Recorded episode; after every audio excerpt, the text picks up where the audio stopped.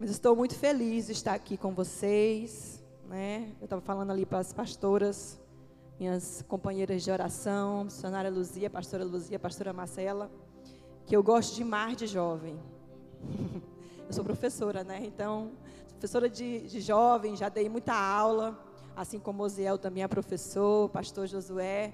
E eu sempre gostei de jovem. Na verdade, eu nunca gostei de trabalhar com criança. Tenho muita dificuldade, mas com jovem eu sempre gostei. E sou aquela professora dura.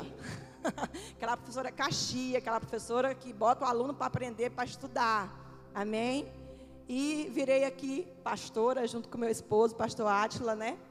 E para quem já é aqui da tenda, sabe que continuo sendo do mesmo jeito, né? E Deus ele tem, na verdade, eu vejo feito essa metanoia aqui na igreja, nesses últimos tempos, nesses últimos anos, vamos dizer assim, nesses últimos três anos, eu vejo que Deus ele tem pego a gente, né? Desde o do mais novo na fé até o mais velho na fé, desde aquele que não faz nada da igreja, do crente de banco, até aquele que está lá no altar ministrando, e tem nos feito, amado, algo tremendo de dentro para fora. Amém? Que é essa mudança que o Senhor faz. E nos últimos anos, acredito até que do último ano para cá, com toda essa pandemia e tudo isso que aconteceu, eu percebo que Deus, ele resolveu, aqui na tenda principalmente, mexer com o jovem. Algumas vezes eu e outras pessoas tivemos muitas profecias e visões de Deus usar muitos jovens da igreja. Com certeza Satanás não ficou feliz com isso, né? Ele armou os seus planos, mas aquele que chama, ele é fiel. Amém? Então, quando Deus nos chamou, Deus chamou você e eu, ele já tem um plano traçado. Só depende de mim e de você. Não depende se as circunstâncias são contra, né? Se alguém se levantou, só depende de mim. Hoje eu digo para você, só depende de você para Deus realizar essa tão boa obra que Ele tem para nós. Você pode pensar assim, não, pastora, Deus tem para a senhora, Deus tem para o pastor, Deus tem para o fulano, para o filho do fulano, que é filho de pastor, sei lá. Eu digo para você, Deus tem para você um grande plano. E Ele tem realmente aberto nossa visão, tem ampliado nossa visão para nos fazer entender que isso depende simplesmente de nós. Porque a gente fica muito, principalmente nós jovens, ainda somos inexperientes, maturos, somos muito emocionais. A gente, muitas vezes, na maioria das vezes, vive dependendo dos outros, dependendo do que os outros pensam, dependendo do que os outros acham, né? E passamos por muitas crises. E Deus, eu tenho visto que Ele tem permitido nós aqui na tenda viver um, um tempo de crise. Mas eu gosto disso. Porque nesse tempo de crise, Deus ele não está revelando, amado, para os outros que você talvez é falho, que você está frio, que você pecou, que você isso, aquilo, outro. Não, Deus está revelando para você e para mim que nós precisamos mais de Deus. Ou talvez que nós nunca realmente sabemos quem foi Deus, o que Ele fez por nós, o que Ele realizou na nossa vida. E Deus, nesse tempo, talvez de crise na tua vida, crise existencial, crise espiritual, crise nos teus relacionamentos, seja lá que for, Deus vai revelar quem é Deus para você. Um Pai, Aramanashri me cantarás, um Salvador, mas também um Deus justo, um Deus cheio de justiça um fogo consumidor, como eu preguei domingo aqui na tenda, um Deus zeloso, que nós precisamos aprender a temê-lo, que nós precisamos aprender a servi-lo de verdade, que nós precisamos realmente ter a mente de Cristo, que é a palavra. Criou-se uma geração muito fraca nos últimos anos. Eu fui de uma geração em que a palavra era a base. E muitos poucos jovens queriam servir a Deus. Contei domingo aqui na igreja que na escola as pessoas né, sentiam vergonha quem era crente, sentiam, eh, eram discriminadas como eu fui por ser crente. E hoje em dia você diz que é crente para querer ser o melhor da sala. É ou não é? Você vem para a igreja porque tem as luzes, tem a música bonita, né? É, fica bem conhecido, tem um monte de menina, um monte de menino. Ah, talvez para querer ser alguém no altar. Então eu venho por muitos motivos. E Deus foi ficando de lado. E o motivo maior foi sendo esquecido. E domingo, eu trouxe uma palavra aqui para a igreja. Eu vou começar lembrando dela. A vocês que estavam aqui, a vocês que estão aqui participando junto conosco. Porque aquilo gerou um temor muito grande no meu coração Deus falando sobre o temor dele e a perca do valor da presença de Deus. Porque eu passei a noite clamando e chorando. Porque o Senhor falava muito comigo, dizendo: Ivna, o povo perdeu, perdeu o valor da minha presença, me tem como um amuleto, que é só usado dos momentos que é preciso, que eles precisam, que eles necessitam não entendem o quanto eu posso ser na vida deles. E aquela noite foi uma noite ali de choro.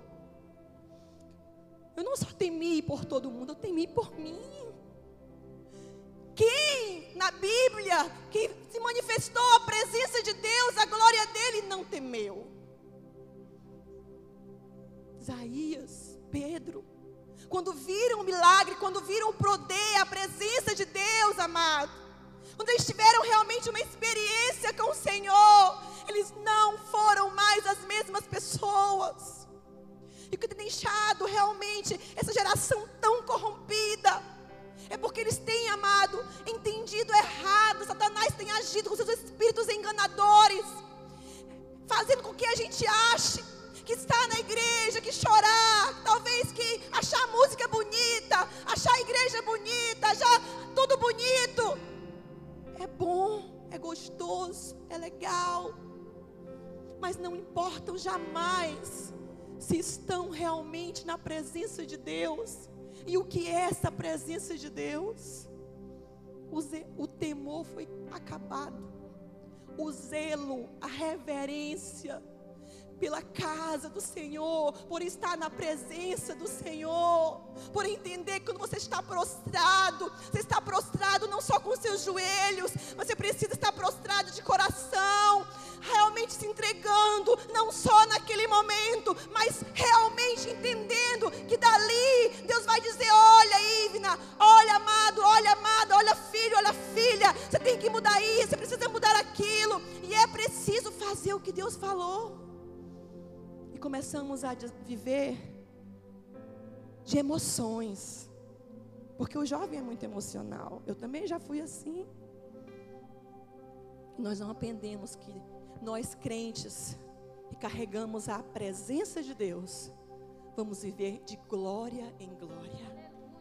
Como Paulo disse aos Coríntios. E essa glória e glória vai fazer com que a gente seja transformado se eu não vivo essa glória e essa glória na minha vida, se eu não sou transformado na verdade, eu não vivo essa glória. Eu preciso entender que a cada momento, a cada realmente impacto desse de hoje, talvez, que eu tenho com o meu Senhor, eu saio diferente. Levante sua mão direita.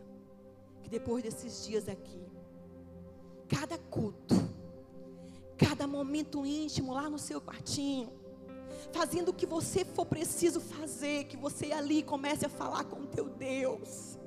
Deus te deu uma presença, Deus te deu uma experiência, Deus te deu um momento, só teu e dele, que vai gerar transformação que vai gerar cura, que vai trazer milagre, que vai trazer mudança e que você vai ser realmente a diferença nessa terra em que os outros jovens vão olhar para você e vão dizer realmente Deus transformou essa vida, mudou esse jovem, transformou essa história. Vão olhar para uma igreja e vão dizer: "Olha, eu quero ser dali não porque é bonito, não porque canta bem, não porque eu gosto do pastor, da pastora, mas porque ali há a presença de Deus, há transformação de vida, há milagre, há cura, há restauração.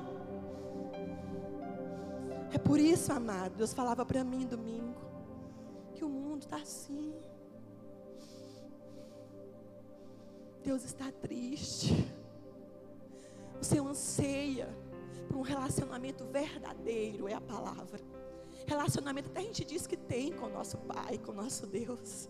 Mas escuta, Deus anseia por um relacionamento verdadeiro. E é isso que tem faltado em nós. Verdade. Arrependimento é senão se entregar verdadeiramente para uma mudança de atitude. Em relação a você se arrepender diante do Senhor, é você se voltar plenamente porque o Senhor diz na Sua palavra. Estamos muitas vezes com remorsos, com tristezas, frustrados, decepcionados com este mundo, conosco mesmo, com os outros, com tantas coisas, mas não nos voltamos para o Senhor. Porque observa, esse Covid veio, essa, essa doença, essa pandemia, essa peste, o Senhor permitiu. E eu observei algumas pessoas, mesmo com tanto medo de morrer, mesmo tão decepcionada, tão triste, perdendo parente, gente querido, conhecendo a palavra, não se voltaram para o Senhor verdadeiramente. Às vezes, na hora da dor ali, na hora da aflição, pedem oração, clamam, oram. Mas quando tudo passa e Deus não fez o que queria, se voltam contra o Senhor. E quantas pessoas nesse tempo de pandemia se voltaram contra o Senhor? Sabe o que é que Deus está falando, igreja, jovens? Deus está simplesmente revelando quem somos. Deus está simplesmente revelando onde estava o nosso coração. Porque já dizia o profeta Jeremias: enganoso é o coração mais do que todas as coisas. Quem o conhecerá? Só Deus, amado. Só Deus. Então Deus está revelando quem somos. Mas, pastora, Deus está fazendo isso, Ele é ruim, Ele é mau. Por quê? Que Deus precisa nos fazer entender quem somos, como Ele disse lá no Deuteronômio 8: Eu levei vocês para o deserto para mostrar para vocês. Claro que para Deus não é, não é para Ele, porque Ele sabe de tudo. É onisciente, onipresente. Ele revela para mim e para você. Não é nem para o outro, é para mim e para você. Onde está o nosso coração? Se realmente vamos querer servir a Ele. Você pode estar em crise porque tanta rebeldia neste mundo é porque os jovens estão em crise, né? Tanta coisa errada no meio da igreja, no meio do povo que se diz de Deus, é porque o jovem está em crise, o mundo está dominado dentro da igreja. Mas em nome de Jesus, amada, eu digo para você hoje, porque enquanto a irmã cantava, Deus me lembrava muito de Isaías, naquela experiência que ele teve com Deus. Você vai ser aquele que talvez você diga, pastora, essas palavras dos últimos tempos que a senhora tem dado, porque alguns dizem isso para mim, tem me gerado um temor, glória a Deus, aleluia! Mas vai dizer, mesmo assim, Acla, mesmo assim eu quero ser usado. Mesmo aqui, sim, eu digo, eis-me aqui. Mesmo assim, mesmo me tremendo, mesmo com temor, mesmo aquilo em mim, realmente vindo, tra trago em mim algo, um medo. Eu vou fazer. Porque foi assim que Deus chamou Isaías mesmo. Ele dizendo: Ai, Senhor, ai de mim. Eu sou um homem de lábio impuro e habito no meio de um povo de impuros lábios. O Senhor curou ele e chamou ele para cumprir um propósito. Então eu digo para você hoje: não desista. Não desista. Não desista do que o Senhor determinou para a sua vida, lhe prometeu. Hoje, eu venho trazer entendimento. Mas além disso, eu trago para você hoje uma palavra de esperança. Não desista. Não desista, porque não sou eu, Ivna. Não foi ninguém que te chamou. Se você tem certeza do seu chamado, quem te chamou foi Deus. E Ele é fiel para cumprir. Entenda isso. Ele é fiel para cumprir. No tempo determinado. Cada um Deus estabelece um tempo.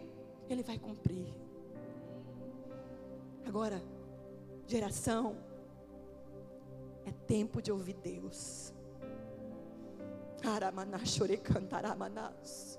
Chega de ouvir nós mesmos. Chega de ouvir os outros. Chega de ouvir a internet. Chega de ouvir autoajuda. Chega de ouvir o diabo. Chega. É tempo de ouvir Deus. Essa geração tem que ser a geração de Samuel. Tempo de estar atento a voz de Deus. E se você não reconhece ainda, claro que você precisa de alguém para te ajudar. Nós precisamos aprender a ouvir Deus. Deus vai falar com você. Deus quer falar com você. Muitos não querem mais ouvir, amados. Muitos perderam o temor. E Deus está procurando aqueles que vão ouvir Ele, que vão entender o propósito dEle. E eu creio que é você, que somos nós. E você vai cumprir esse chamado para a honra e glória do nome dEle. Abra aí comigo, ali onde o diácono Catriel leu que eu acredito que é o texto base para hoje. Romanos 12, versículo 1 em diante.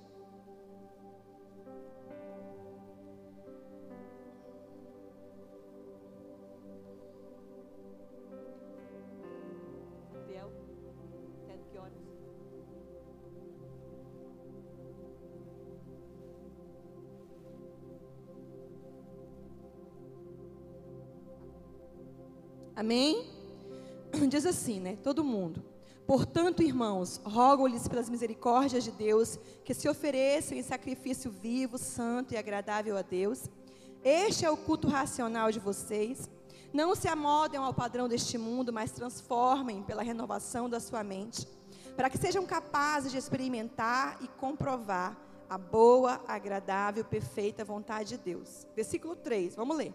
Por isso, pela graça me foi dada, digo a todos vocês: ninguém tenha de si mesmo um conceito mais elevado que deve ter, mas ao contrário, tenha um conceito equilibrado, de acordo com a medida de fé que Deus lhe concedeu. Assim como cada um de nós tem um corpo com muitos membros e esses membros não exercem todas as mesmas funções, assim também em Cristo nós, que somos muitos, formamos um corpo e cada membro está ligado a todos os outros. Temos diferentes dons de acordo com a graça que nos foi dada. Se alguém tem o dom de profetizar, use na proporção da sua fé. Se tem o dom de servir, sirva. Se é ensinar, ensine. Se é dar ânimo, que assim faça. Se é contribuir, que contribua generosamente. Se é exercer liderança, que exerça com zelo. Se é mostrar misericórdia, que o faça com alegria. Versículo 9. O amor deve ser sincero. Odeiem o que é mal, apeguem-se ao que é bom. Dediquem-se uns aos outros com amor fraternal. Prefiram dar honra aos outros mais do que a si próprios. Nunca lhe falte o zelo. Seja fervorosos no espírito. Sirva ao Senhor. Alegrem-se na esperança. Sejam pacientes na tribulação. Perseverem na oração. Compartilhem o que vocês têm com os santos em suas necessidades. Pratique a hospitalidade. Abençoem aqueles que os perseguem. Abençoe e não os amaldiçoe. Alegre-se com os que se alegram. Chore com os que chorem. Tenha a mesma atitude para com o outro. Não sejam orgulhosos mas estejam dispostos a associar-se às pessoas de posição inferior. Não sejam sábios aos seus próprios olhos. Não retribua ninguém mal por mal, procurem fazer o que é correto aos olhos de todos. Façam todo o possível para viver em paz com todos. Amados, nunca procurem vingar-se, mas deixem com Deus a ira, pois está escrito: Minha é a vingança, eu retribuirei, retribuirei, diz o Senhor. Ao contrário, se o seu inimigo tiver fome, dele de comer, se tiver sede, dele de beber. Fazendo isso, você amontoará brasas vivas sobre a sua cabeça. Não se deixem vencer pelo mal, mas vençam o mal com o bem.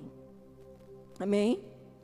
Paulo aqui, amado, ele além de declarar para nós, né? Aqui a verdadeira metanoia, mudança de mente, mudança de atitude, né? Verdadeiro arrependimento. Paulo aqui ele citou, né? No imperativo até, dando uma ordem, várias coisas. Que se nós lermos assim bem direitinho e formos meditar, como é difícil cumprir isso aqui. Talvez o jovem, ele se preocupe mais, né? Talvez nesse tempo onde tem, existem muitos enganos, alguns entendem errado até e não zelam pela palavra, mas o jovem se preocupa, preocupa mais, até porque está nessa época, né, de mais carnalidade, né, com os pecados relacionados à prostituição. Mas se você observar aqui, Paulo está falando através de Deus está falando através de Paulo sobre coisas que a gente pensa às vezes que não tem nada a ver, coisas muito importantes. E aí, amado, eu quero dizer uma coisa para você. Por que, que Paulo ia falar aqui sobre você transformar, né? Transformar o mundo pela sua mente, pela mente de Cristo. Para você conhecer, experimentar a boa, perfeita e agradável vontade de Deus. E ele ia citar esse monte de coisa para você. Será realmente que ele estaria dizendo algo que não, a gente não consegue fazer. E aí eu quero dizer para você uma coisa. Para nós realmente amados, vivermos o arrependimento, vivermos realmente com a mente de Cristo, sermos transformados e conhecermos essa vontade de Deus que é boa, agradável e perfeita, nós vamos ter que passar por muitos processos até chegar a sermos aqui, ó, como Paulo escreveu. Não é fácil.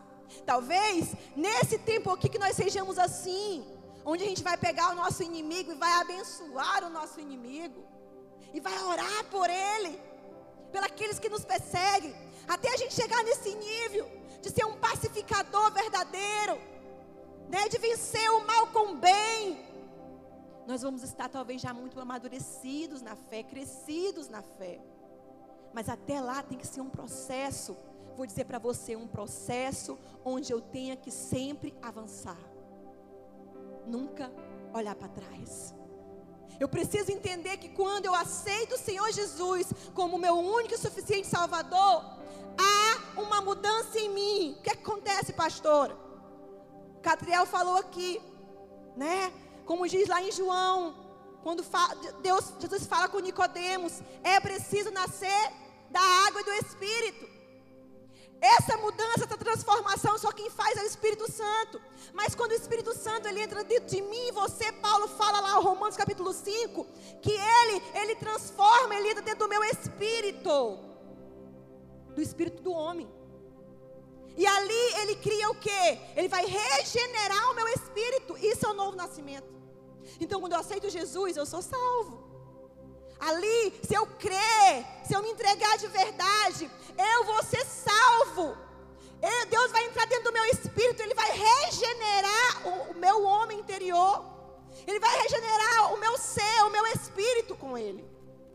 Só, amado, que para mim e você chegar a sermos convertidos, leva todo um processo. A conversão, ela já não é isso. Isso aqui é um novo nascimento. Mas a conversão, a conversão, onde eu realmente sou transformado, onde as pessoas olham para mim e começam a notar a diferença. Onde eu gostava de uma coisa, era de um jeito, e hoje eu sou completamente diferente. Essa conversão é quando a minha alma, ela é regenerada. Por quê, pastora? Porque eu e você somos trio. 1 Tessalonicenses capítulo 5, fala sobre isso. Quando eu, quando eu prego lá no encontro sobre cura interior, ministro muito sobre isso. A nossa transformação, nós somos trio, mente, alma e corpo. Então, quando o Senhor entra dentro de nós, Ele vem para regenerar o nosso espírito. E por quê? Chega um momento na minha vida que eu estou dentro da igreja, já estou com um ano de crente, dois anos de crente, mas aqueles pecadinhos de estimação, ou talvez pecadão, ainda estão comigo. Mas eu sinto a presença de Deus, mas eu oro. Mas Deus fala comigo. E por que, que eu não consigo largar eles? Porque minha alma ainda não é regenerada. Porque a minha alma, que é a sede dos desejos, é a sede da mente, entendeu? Dos sentimentos, ela precisa ser regenerada. E é por isso, amado, que Paulo, tanto nas cartas que escreve para a igreja, ela, ele fala da briga do espírito com a nossa alma. Eu percebo que às vezes tem momentos na história de um, de um escolhido por Deus, de alguém que Deus levanta para ser um pastor, um líder, alguém que Deus levanta nessa geração, que ele entra em crise, ele entra no deserto, porque todos nós temos que ir para o deserto, porque é lá onde Deus vai arrancar aquilo que não é dele, a nossa carne, os nossos desejos.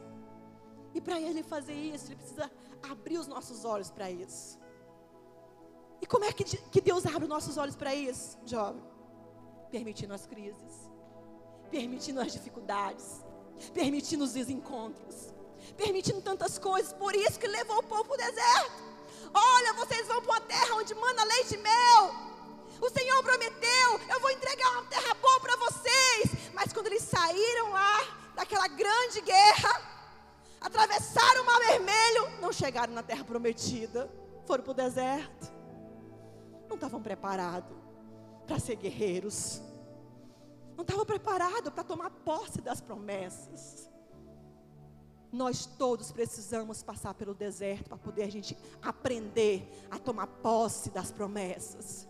Sabe por que, que nós talvez estamos ainda num, limitados? Não passamos de fase porque você ainda não conseguiu vencer essas crises nos seus sentimentos, nos seus desejos, nas suas limitações. Enquanto você não vencer isso, Deus não pode preparar você como um guerreiro para você tomar posse das promessas. Lembra lá do deserto? Quantos ficaram no deserto? A grande maioria. Porque nem todos Deus usa. Se Ele chama tantos. cantarás. Porque amada salvação é de graça. Mas ser um discípulo de Jesus. Mas ser aquele que nem Josué é um conquistador. Mas ser aquele que Deus vai usar verdadeiramente nessa geração. Tem um preço. E eu chamo ele de renúncia. Porque tudo que é de nós aqui na terra é contra ele. Já perceberam? Por isso que o mundo é inimigo da cruz. Nossa carne é inimiga da cruz. Rapaz, a gente sente uma vontade tremenda se for para fazer alguma coisa da carne, não é? Ficamos bom logo, ficamos saudáveis, temos vontade. Mas quando a gente começa a decidir fazer as coisas para o Senhor, menina aparece de tudo. Nossa carne não quer Deus, gente. Até a gente disciplinar ela, como Paulo disse, que esmurrava o corpo dele e reduzia a escravidão. Até ela entender que você quer Jesus. é difícil. Mas levante aí sua mão. É dessa geração que o Senhor está dizendo: vem. Essa geração, que é a última geração, é aquela que vai subir com Jesus. É essa geração que o Senhor está chamando. É aquela, amado, que não vai olhar para trás. Ah, amado, que não vai pensar nas coisas dessa terra, mas que vai avançar, avançar,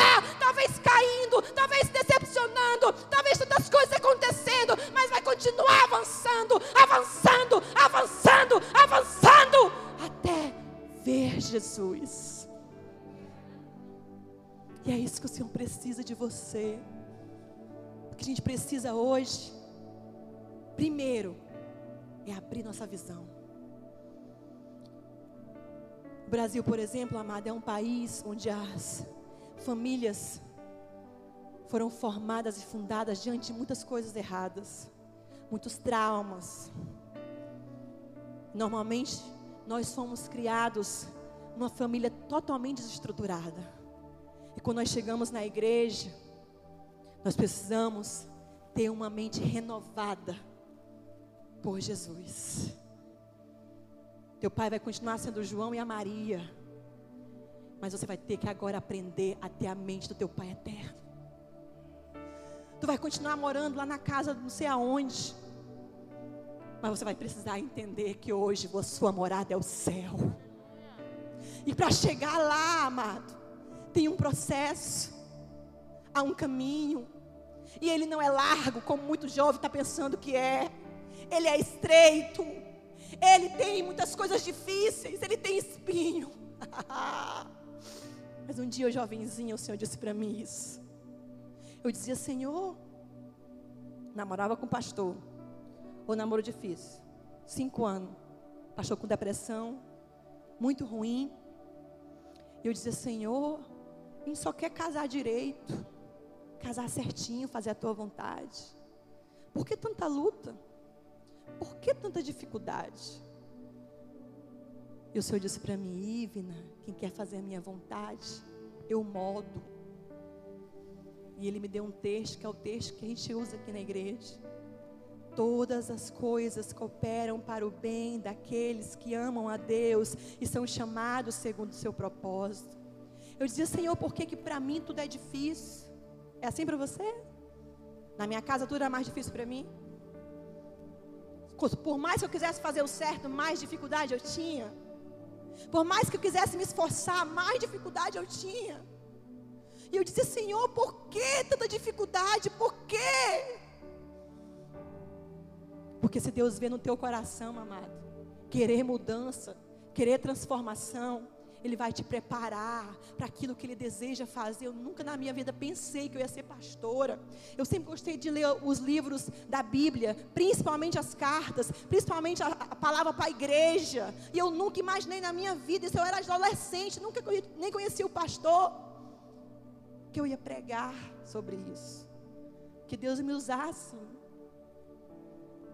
Mas eu tinha um desejo no meu coração de fazer a vontade de Deus.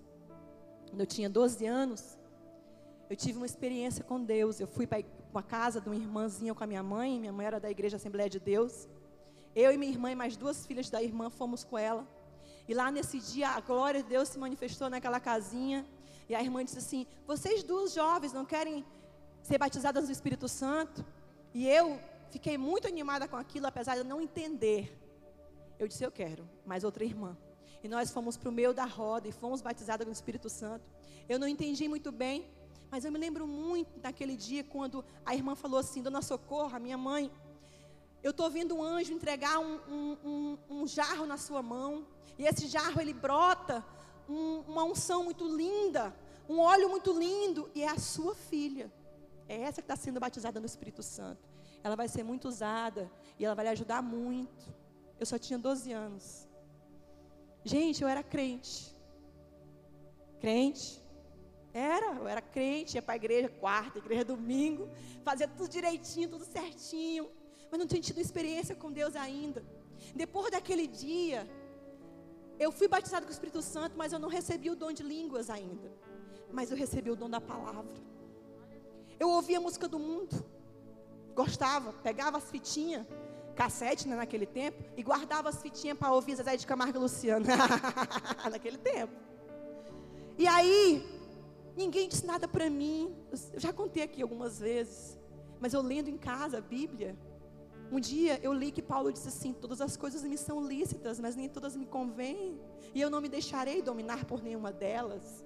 E eu ouvia aquela música do mundo, mas sabia que na igreja eles diziam que não era, não era legal. E aí, sabe o que eu fiz quando eu cheguei? Quando Deus falou comigo, o próprio Senhor, a Bíblia falou comigo.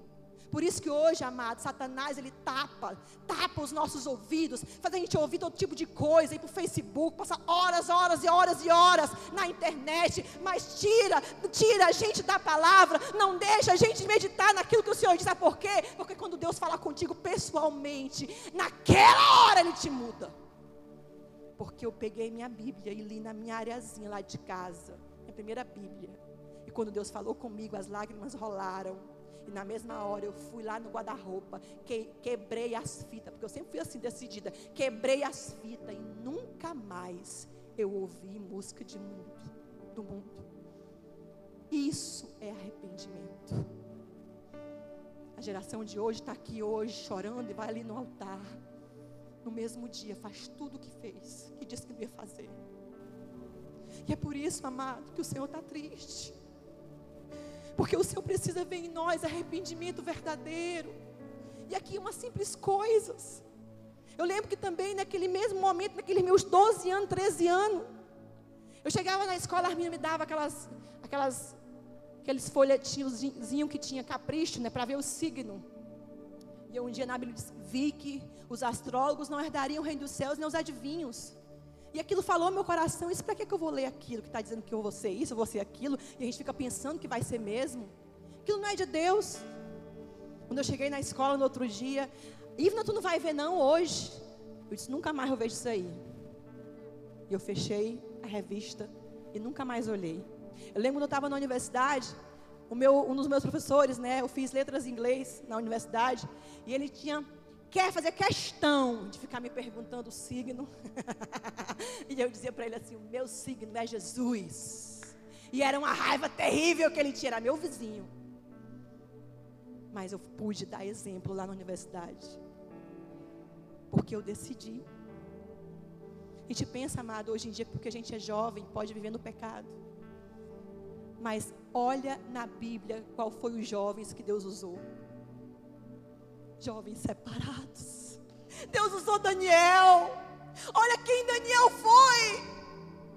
Separado no meio de toda aquela iniquidade, toda aquela Babilônia, ele era preso, gente, ali. Mesmo assim, ele era separado. Vocês podem me entender? Não importa a circunstância da tua vida, os traumas, quem foi teu pai, quem foi tua mãe, o que tu fez, é o que precisa hoje no mundo, nos jovens, na igreja: decisão decisão. Você precisa decidir por Cristo. De que lado você está? Saia de cima do muro. Estamos como Saul, querendo aplausos, querendo agradar os outros. E quem quer agradar os outros, quer aplausos, amado, o Senhor vai rejeitar. O Senhor não vai se agradar. Quantas pessoas têm dentro da igreja vivido oprimido? Que vêm estar aqui não porque querem Jesus, mas porque os louvores atraem, assim como Saul, mesmo com tanta raiva de Davi, chamava Davi para ele cantar para ele. Entendeu? Mas Deus não quer somente que você escute os louvores. Deus quer que você adore. E adorar é muito mais do que cantar. Os verdadeiros adoradores adoram ao Senhor em espírito e em verdade.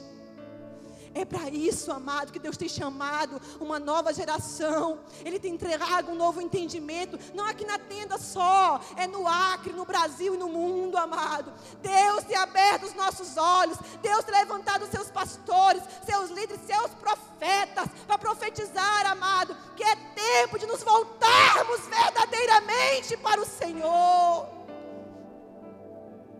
Deus não aceita você pela metade. Deus não aceita as suas meias verdades. Às vezes eu vejo pessoas que vêm conversar comigo e vêm se abrir, confessar os seus pecados, porque quer arrependimento, precisa confessar os seus pecados. Mas eles confessam, às vezes só uma parte, né? Para mentir mais ainda. Lembra de Safira e de seu marido? Safira? Nanisa e Safira lá em Atos capítulo 5, se eu não me engano. O que aconteceu ali? Por que, que Deus permitiu eles morrerem? Porque eles contaram somente uma parte. Tentaram enganar o apóstolo. Mentiram. E o que mais essa geração de hoje tem feito, até nas igrejas, é tentar enganar o pastor, tentar enganar a pastora, tentar enganar o servo de Deus verdadeiramente porque é tanto espírito enganador, gente, porque é um tempo onde Deus tem feito a gente pisar realmente, viver no meio de cobras, escorpiões. Satanás tem enganado muitos, tem nos enganado, achando que viver na mentira, viver no engano, vai adiantar.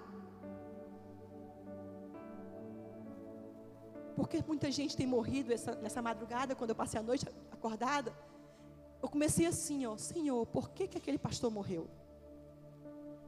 Um amigo, amigo nosso tinha morrido. Por que ele foi? Eu conhecia ele, ele era lá da escola, ele era um homem de Deus, era um homem tão bom, um homem que fazia tanta tua obra, tua vontade. Por que ele foi, Senhor? Sabe o que tu disse para mim? Passividade. Eli, Haramanashuri, me Não se posicionava e Deus levou. Muita tem acontecido assim também. Muitas igrejas, muitos pastores têm se acomodado, têm sido passivo, têm permitido, amado, uma geração corrompida no pecado, no altar, porque não tem coragem de dizer mais não, e nem de falar a verdade, e nem de disciplinar. A mesma coisa está acontecendo nas casas, com os nossos filhos, está acontecendo nos templos, está acontecendo nas igrejas, está acontecendo no mundo. Uma geração realmente de filho mimado, de filho rebelde, de filho que não quer mudança. E Deus amado, Ele tem nos constrangido e nos confrontado como nunca. Se você tem um pouquinho de percepção espiritual, você vai me entender. Se você pelo menos tem uma visão global do que está acontecendo nesse mundo, e você talvez tenha um tempinho de crente, por mais que esteja frio, né?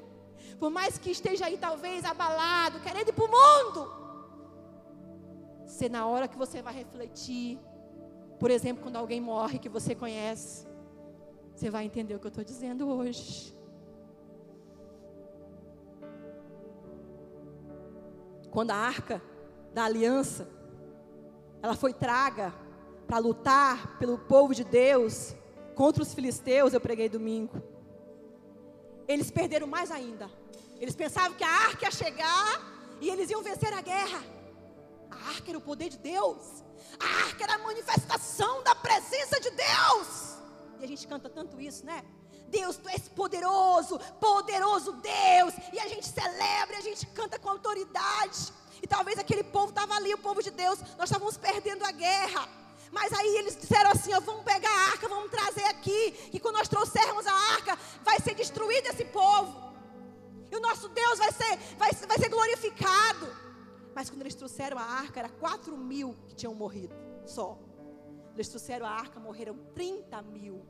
Inclusive os filhos de Eli, Ofeni e Finéas. E eles perguntaram: Por que, Senhor, tu permitiu isso? Não é assim que nós estamos falando todo dia, essa pandemia?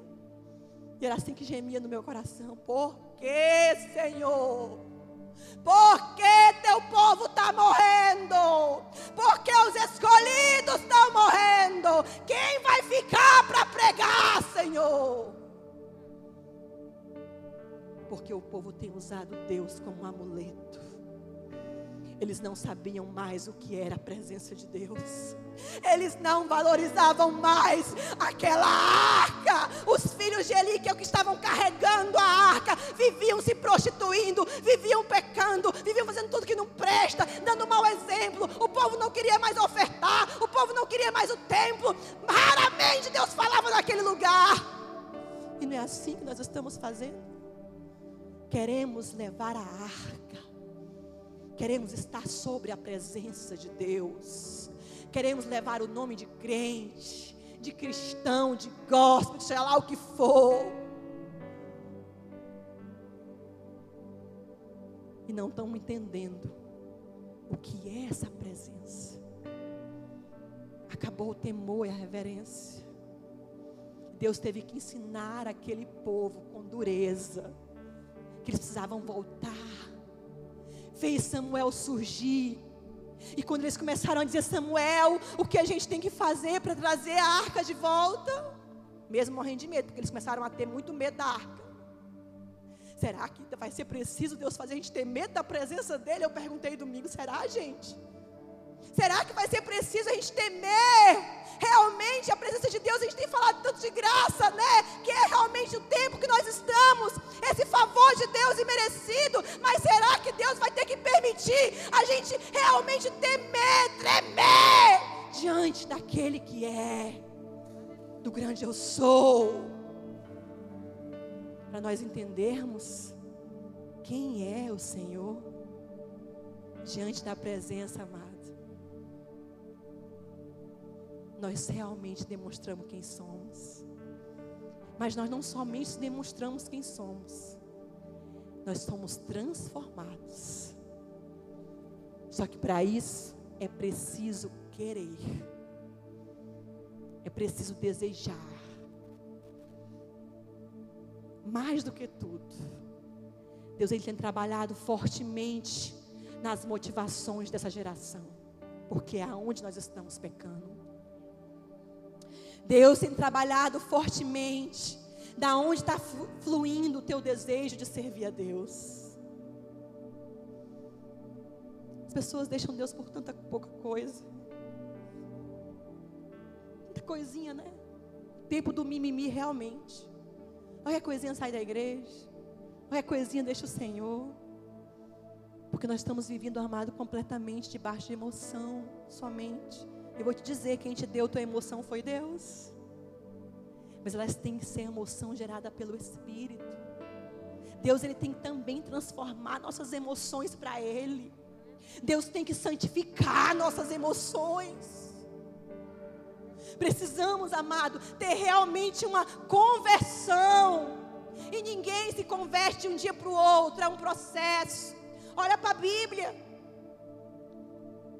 Pedro, Pedro conheceu Jesus, Jesus chamou ele foi para o barco dele, fez um milagre. Pedro percebeu que era Jesus, teve medo, era um pecador. Ele falou que era um pecador. O Senhor chamou ele mesmo assim, andou com Jesus três anos. Mas Pedro não se converteu, Pedro era carnal. Só que ele precisou ser confrontado, passar por aquele momento, para ele entender, sabe por quê? Tudo na nossa alma, Deus precisa nos revelar, porque tudo em nós a gente precisa pedir para o Senhor, se arrepender de verdade, querer mudança. A obra que o Senhor faz em nós é quando a gente deseja, e outra coisa, nada que o Senhor faz em mim e você é as escondidas, porque Deus não trabalha no oculto, igreja. Deus só trabalha no claro, Ele é a luz. E onde a luz, a cura. Por isso que meias verdades não, Deus não trabalha. Por que, que Jesus amava Davi? Homem segundo o coração de Deus. Davi pecou. Davi matou um homem. Davi adulterou. Por que, que ele continuou sendo amado pelo Senhor? Deus falou dele no Novo Testamento. Por quê? Porque Davi era verdadeiro. Davi era quebrantado. Quando Davi pecou e quando ele abriu os olhos, amado, porque o pecado nos cega. O pecado nos domina. Mas Deus, por isso que Deus levantou os ministérios, por isso que Deus levantou a igreja, porque as portas do inferno não vão prevalecer contra a igreja, porque quando algo nos dominar, não só os nossos sentimentos e os nossos desejos, mas também os demônios que nos enganam, o Senhor vai vir, vai levantar um profeta, vai levantar um líder, vai levantar alguém que vai abrir os nossos olhos. E quando alguém abrir os teus olhos, glorifica e se prostra. E tem gente que fica com raiva, né? Fala mais com o irmão, não fala mais com o profeta. Pegou inimizade.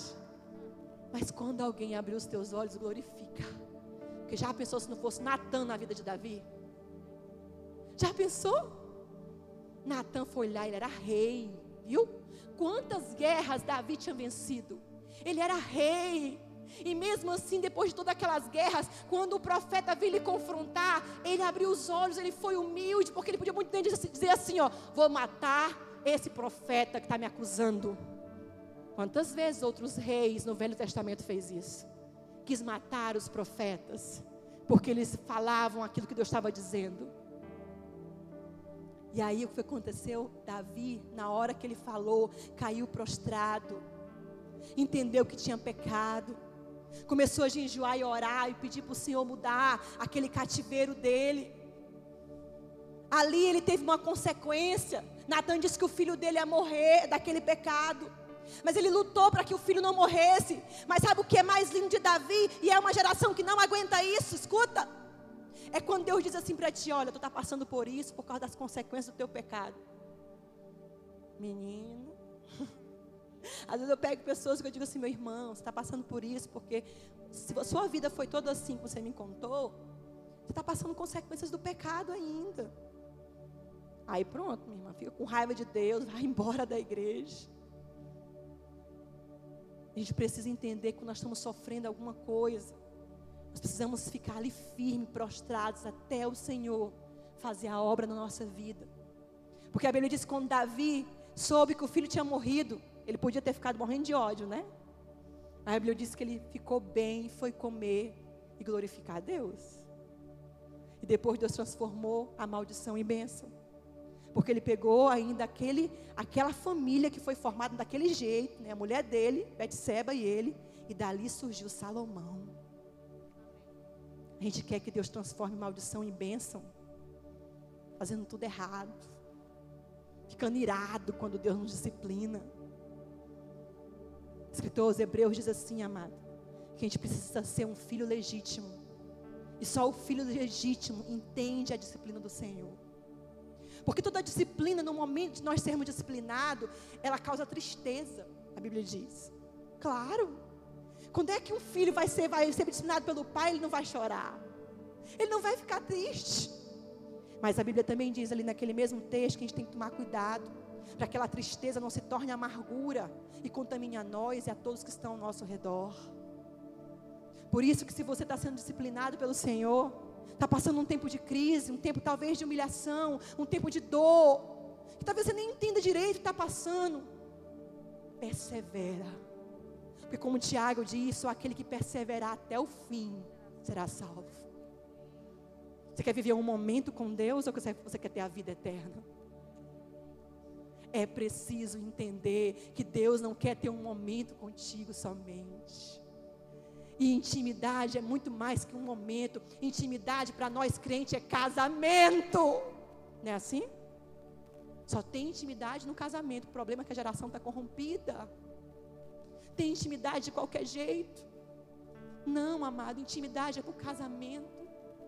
E nós somos uma noiva à espera do nosso noivo. Nós precisamos entender que nós precisamos ser íntimo do nosso Deus. E é necessário se separar do mundo, daquilo que está te afastando do teu Deus, de tudo que tem corrompido a tua vida. Onde é que você vai achar o que precisa saber para você mudar? Na Bíblia, amada, a gente precisa ser leitor da palavra. Mas, pastor, eu não consigo. Claro, você passa muito tempo na internet. Quando a gente passa muito tempo na internet, a gente fica uma pessoa, amado, é, com dificuldade de concentração, já perceberam isso? Como hoje as crianças, os jovens, os adultos estão com dificuldade de se concentrar, até mesmo dentro da igreja, né? O pregador tem que ser assim, tem que andar, tem que pular, tem que fazer um monte de coisa. Se for um pregador fraquinho, que não fala muito, ou que não fala alto, sei lá, o povo não ouve. Por quê? Porque nós estamos com dificuldade de concentração. Satanás tem tentado dominar nossa mente o tempo todo. Para quê? Para nos dominar. Se ele dominar nossa mente, ele domina nossa alma. Se ele dominar nossa alma, nossa alma não é regenerada. E eu não vou conseguir me converter. Eu não sei qual é o, o tempo de processo que você está. Se você é salvo. Se você aceitou Jesus. Se você aceitou Jesus, você é salvo. Mas para você chegar ao céu, você precisa se converter. Você precisa mudar de vida. Entender que você é filho de Deus hoje. Jonathan era filho de Davi, filho de Saul.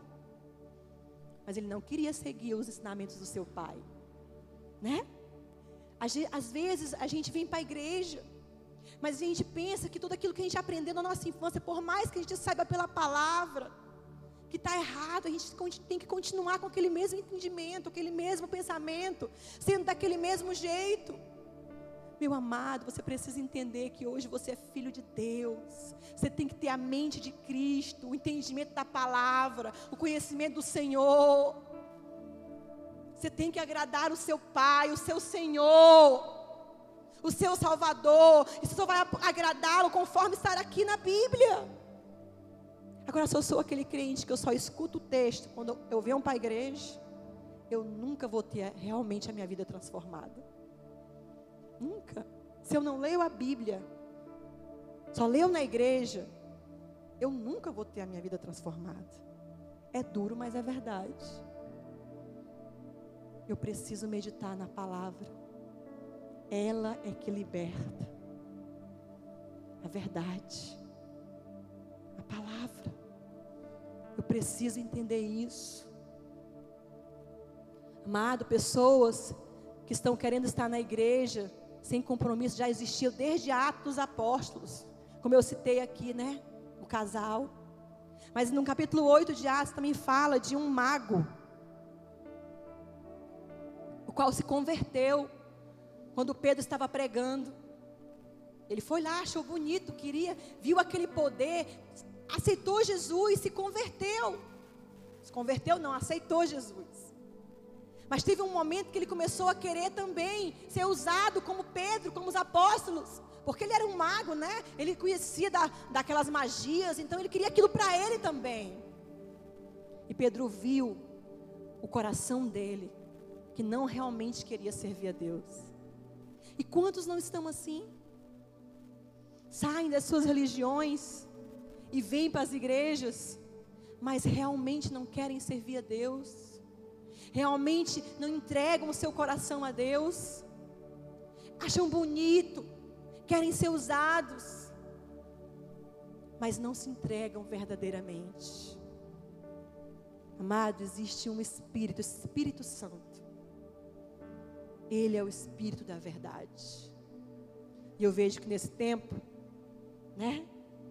Deus tem revelado tanta coisa, né? Quem fica assim assustado, mas na verdade é porque estava oculto. A gente olha assim, meu Deus, essa pessoa está assim. Senhor, o que aconteceu com esse homem? Senhor, aquela igreja, Senhor, que eu pensava que era maravilhosa. Não é assim que nós estamos? Que Deus está revelando. E aí esse povo tem, tem arrependimento, Deus pode mudar a vida deles? Claro, claro. Deus pode sim. Porque já pensou, amado, o que os discípulos não pensaram de Pedro quando Pedro negou Jesus? Aquele que queria ser, dizer que estar do lado do mestre o tempo todo. Aquele que quando Jesus mandou vir sobre as águas, foi lá e andou sobre as águas. O que não pensou os discípulos quando viram Pedro negar Jesus? Até os que não eram discípulos diziam: Tu não era aquele que estava andando com o mestre? Eu não conheço. Mas Deus, Jesus intercedeu por Pedro. E sabe o que Deus vai fazer comigo contigo? Você também vai ser alguém que vai ajudar o Espírito Santo e vai interceder por esse irmão que você vê que está caído por esse, por esse irmão que você vê que caiu.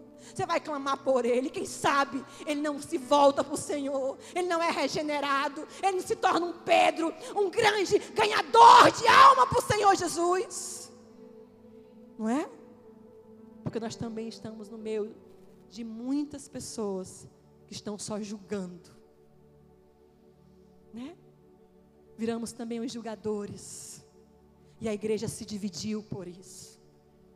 Nós precisamos denunciar o pecado, mas chamar o arrependimento com amor da cruz, com amor da graça do Senhor e ver esse povo transformado, liberto. Nós não queremos que ninguém vá para o inferno. Nós não queremos que ninguém, amado. Olha, o, olha Paulo, já era o contrário. Paulo, todo errado, querendo matar os cristãos, se mostrou que era alguém que morria por Cristo. Que chegou a dizer: Já não vivo eu, mas Cristo vive em mim. Sabe o que eu quero dizer para vocês no final disso tudo, amado? Deixa Deus revelar quem somos, porque isso é arrependimento. Deixa Deus abrir o teu entendimento. Deixa Deus abrir tua visão. Deixa Deus abrir teu coração. Te colocar como no espelho para você ver quem você é, o seu reflexo. Porque Deus ele precisa fazer isso para curar essa geração corrompida. Deus precisa, amado, fazer isso para nos curar completamente. Foi por isso, amado, que Isaías, quando teve aquela visão, onde ele viu a glória do Pai, a glória de Deus, ele disse: Senhor, eu vou morrer.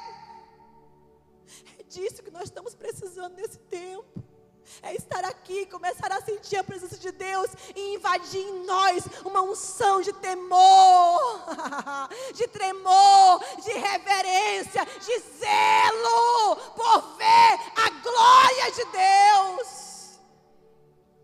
E aí sim, o Senhor vai ver isso em nós e vai enviar a sua glória, talvez como um anjo talvez como fogo, talvez como uma visão, e vai nos tocar como nunca. Não é? Chega de dizer, eu ouvi Deus, eu conheci Deus, eu tive uma visão de Deus, mas você continua o mesmo? Não. Nós temos que viver esse tempo onde nós vamos ver sim a glória de Deus mas em cada glória, em cada visão, em cada manifestar, Deus vai transformar algo novo na minha vida. Ele vai mudar algo na minha vida. Eu não vou ser mais o mesmo. E aí ele vai me chamar. E você vai dizer: Eis-me aqui, Senhor. Usa-me a mira, manachore cantará, manamanás. Oh, me candaramanamashe. Feche seus olhos. Oramanamasiri, me me candaramanas. Oh Senhor, está aqui teu povo, Pai. Oh Senhor, nós precisamos de cura, sim, Senhor.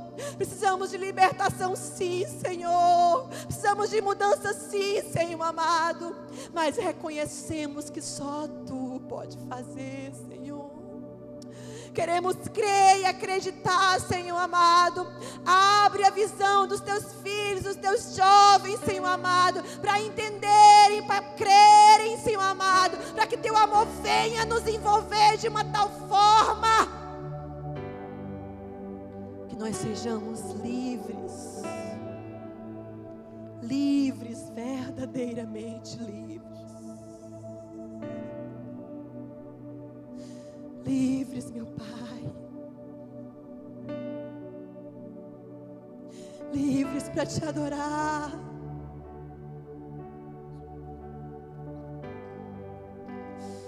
O louvor pode cantar ao Senhor.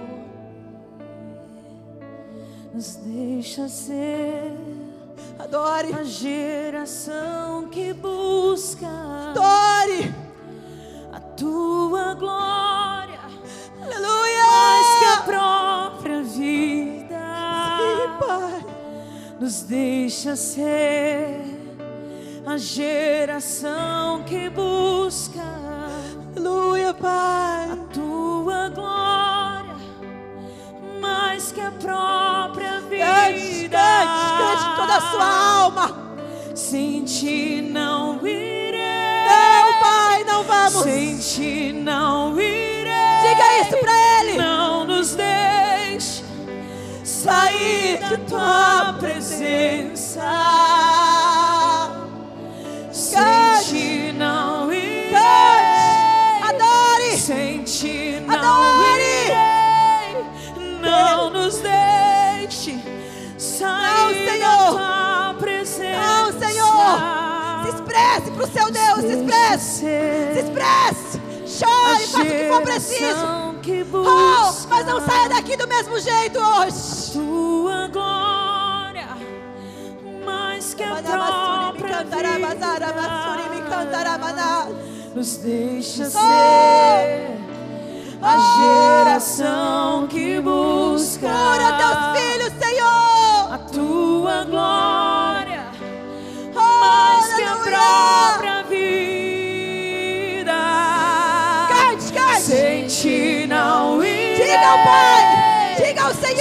ti não irei, não nos deixe sair da tua presença. Vem temor, sem ti não irei, sem ti não irei, não nos deixe sair da tua presença. Sem ti não irei, sem ti não irei.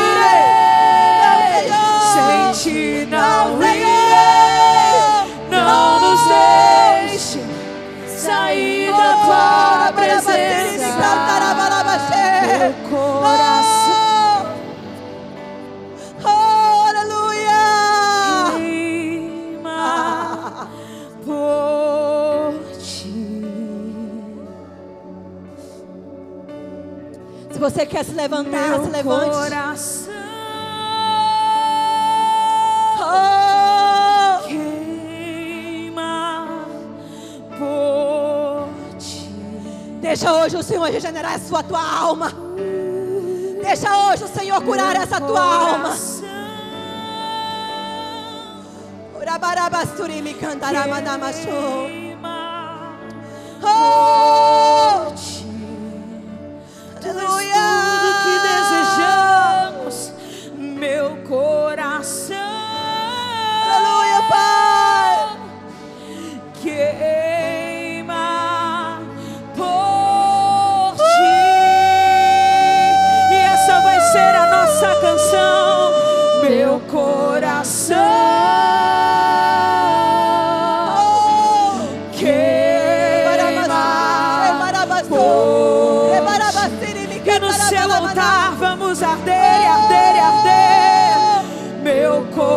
Coração.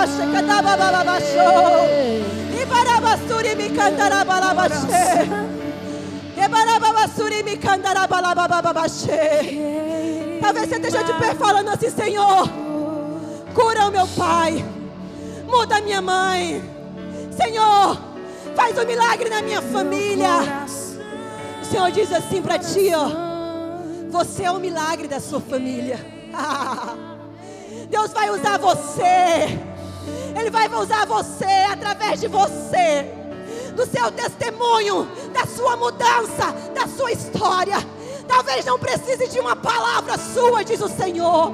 Não precise você falar nada.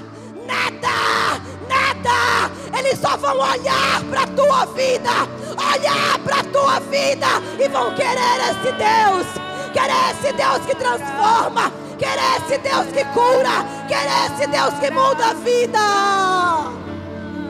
Muitos lares vão ser transformados somente pelos remanescentes por uma nova geração que o Senhor está fazendo. por uma nova geração que o Senhor está levantando.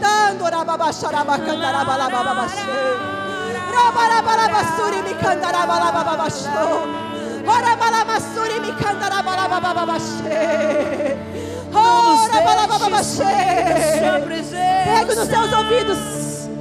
Coloque a mão nos seus ouvidos aí. Coloque a mão nos seus ouvidos.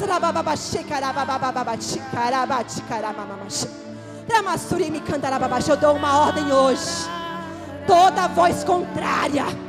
Toda voz contrária toda voz contrária, saia, saia, saia em nome de Jesus. Vá para longe em nome de Jesus. Em nome de Jesus. Todo usurpador, tudo aquilo que te entrego como frustração, eu repreendo agora. Eu repreendo agora. Todo espírito de engano, todo espírito de engano, eu dou uma ordem. Vai embora, vai embora, vai embora.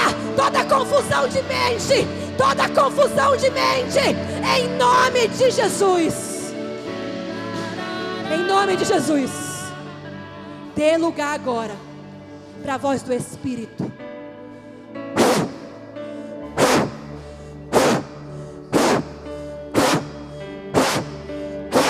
Diz o Senhor. Vão começar a surgir os Samuéis. Vão começar a surgir os Samuéis.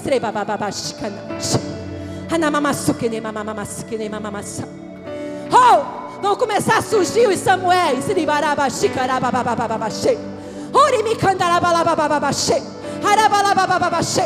Não tenha medo de falar o que o Senhor mandar. Porque através disso o Senhor trará cura a muitos, arrependimento a muitos, mudança a muitos, vai abrir os olhos de muitos.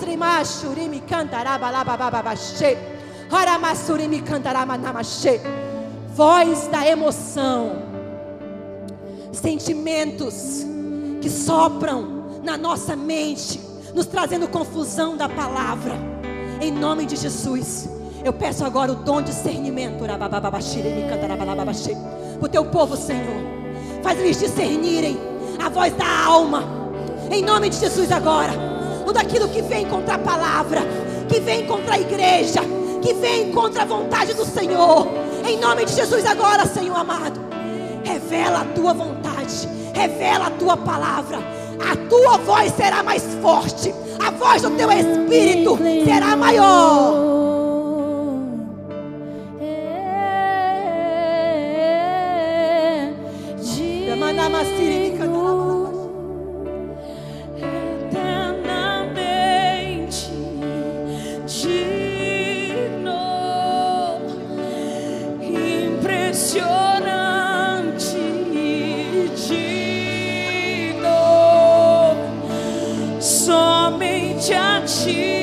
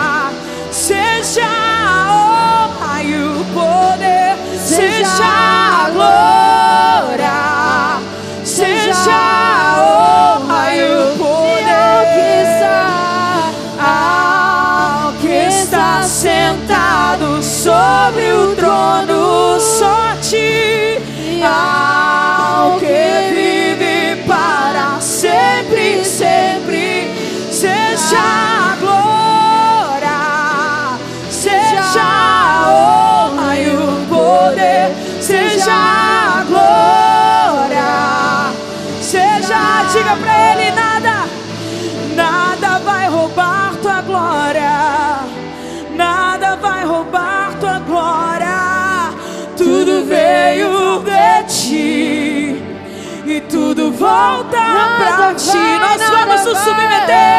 Nada vai roubar tua glória. Nada vai roubar tua glória. Tudo veio de ti e tudo volta para ti. Oh, Ele, nada vai roubar tua glória. Nada vai roubar tua glória.